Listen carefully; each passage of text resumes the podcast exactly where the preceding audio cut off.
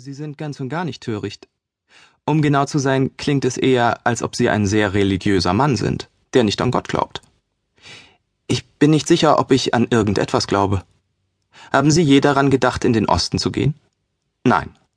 Indien zum Beispiel? Ich war dort. Ich habe einen seltsamen Mann kennengelernt, einen, den ich in dieser Welt nie zu treffen erwartet hatte. Einen Heiligen. Menschen kommen aus ganz Indien, um ihn aufzusuchen. Sie schildern ihm ihre Probleme, bitten ihn um Rat, hören zu, was er lehrt. Und im Frieden gehen sie wieder fort. Dabei ist nicht seine Lehre, sondern der Mann selbst so außergewöhnlich. Hat er ihnen geholfen? Nein, aber das lag nicht an ihm, sondern an mir. William Somerset Maugham auf Messerschneide 1946 Aus den Lautsprechern schmachtet Roy Orbison. James hält ein billiges, mit unechtem Samt ausgeschlagenes Schmucketui vor sich, um das zwei Gummiringe gespannt sind. Das ist das Blut von Mahatma Gandhi, vermischt mit seiner Asche, sagt er mit der für ihn typisch polternden Stimme.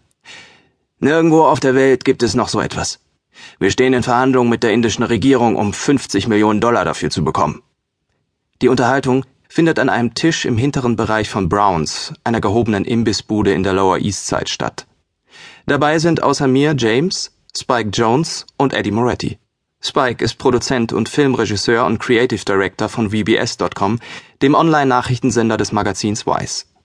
James kennt ihn über seine Mutter, eine Mitstreiterin in der Bewegung zur Armutsbekämpfung. Eddie ist leitender Produzent bei VBS. Was James angeht, so ist er der eigentliche Grund unseres Zusammenseins. Die Gandhi-Reliquie ist nur ein Kuriosum am Rande. In Wirklichkeit will James Spike dazu bringen, dass sie ihn dabei unterstützt, den gewaltlosen Sturz eines bislang noch nicht namentlich genannten totalitären Regimes zu dokumentieren. Mit seinem rosa Pullover und dem zerzausten Wuschelkopf passt Spike gut zum Publikum der Lower East Side. Auch Eddie mit seinem schwarzen Homburger Hut und seinem Hipster-Ausdruck der kassidischen Mode. Ja, man kann sich keine prägnanteren Musterexemplare für das ambitionierte und aufgeregte Gebaren vorstellen, das in New York so oft anzutreffen ist, als die beiden. In dieser Hinsicht liefern sie die idealen Gegenspieler für James, dessen argloses Wesen und vollkommener Mangel an Sarkasmus die beiden anderen etwas hilflos aussehen lässt. James passt nicht nur nicht dazu, sondern er scheint sich auch auf wundersame Weise keineswegs dessen bewusst zu sein, dass er es etwa nötig hätte. Andererseits kann man sich nur schwer vorstellen, dass sich James bei seiner überragenden Körpergröße mit seinem kahl geschorenen Schädel und dem 3,6 Liter Milchbehälter mit der Aufschrift Tag 18, den er immer mit sich herumträgt, überhaupt irgendwo einfügen könnte. Dieser Filzstiftvermerk weist auf die Anzahl der Tage hin, die er schon ohne feste Nahrung lebt.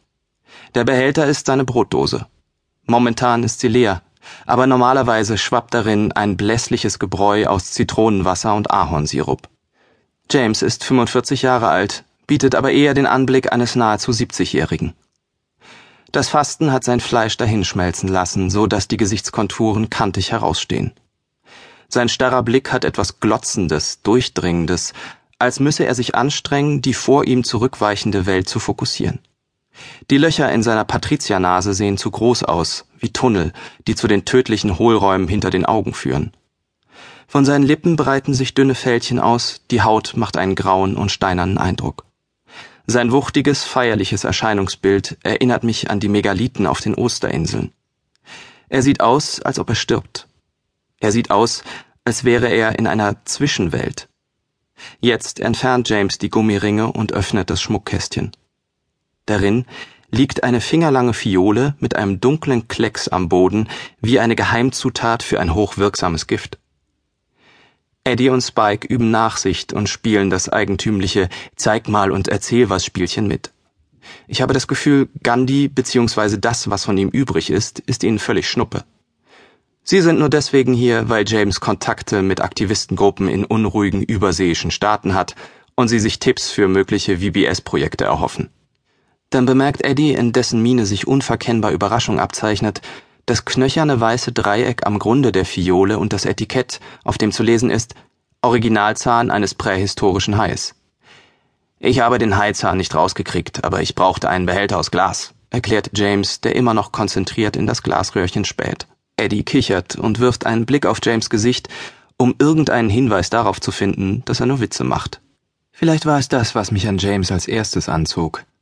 Dieses Unheimliche, diese heiligmäßige Zerstreutheit, und weil durch eine ätherische Schutzschicht das zynische Ethos von New York von ihm abperlte. Ich war bereits frustriert von New York. Zehn Jahre zuvor war ich gekommen, zurückgelockt aus San Francisco durch eine Beziehung, die schon unterwegs in die Brüche ging, sowie wegen des nebulösen Verdachts, dass das Leben an mir vorüberging. Die darauffolgenden fünf Jahre arbeitete ich bei einer angesehenen Literaturzeitschrift, was mein aufblühendes ängstliches Statusstreben anheizte, mich gleichzeitig dafür schützte und mich auch davon abhielt, mich damit zu beschäftigen. Erst musste der Gründungsverleger sterben, ehe ich von dem Job loskam. Um ehrlich zu sein, war es fraglich, ob ich die nötige Energie aufgebracht hätte, als freiberuflicher Verfasser von Zeitschriftenartikeln zu überleben, wenn dieses Statusstreben nicht so einen krankhaften Steigerungsgrad erreicht hätte. Aber dafür sorgt die Stadt, wenn man es zulässt. Doch es kommt der Punkt, an dem die nagende Unsicherheit auf die Großstädte spezialisiert sind, kein produktiver Ansporn mehr ist, sondern fortan nur noch der Nährboden für jede Menge ungesunder Phänomene wie Insiderklüngelei, Narzissmus, Verlogenheit und Heimtücke, die allesamt die Beziehungen, die dem Leben Bedeutung verleihen, herabwürdigen und vereiteln. Das ist besonders der Fall bei meiner Clique, den Schreiberlingen, den wahrscheinlich klügsten und immer auf der Lauer liegenden Geschöpfen der New Yorker Tierwelt namentlich bei den Freiberuflern, die zusätzlich zu dem üblichen Statusstreben und den Geldsorgen noch darüber wachen müssen, dass niemand ihre kostbaren heißen Spuren und Kontakte anzapft. In solch einer Umgebung entwickeln sich Identitäten wie architektonische Strukturen. Sie gehen wie die Stadt selbst vertikal in die Höhe, und was man sich zu sehen erhoffen darf, ist höchstens die Lobby. Es scheint fast grausam. New York setzt dich so vielen interessanten Menschen aus, nur um dir den Zugang zu ihnen zu verwehren.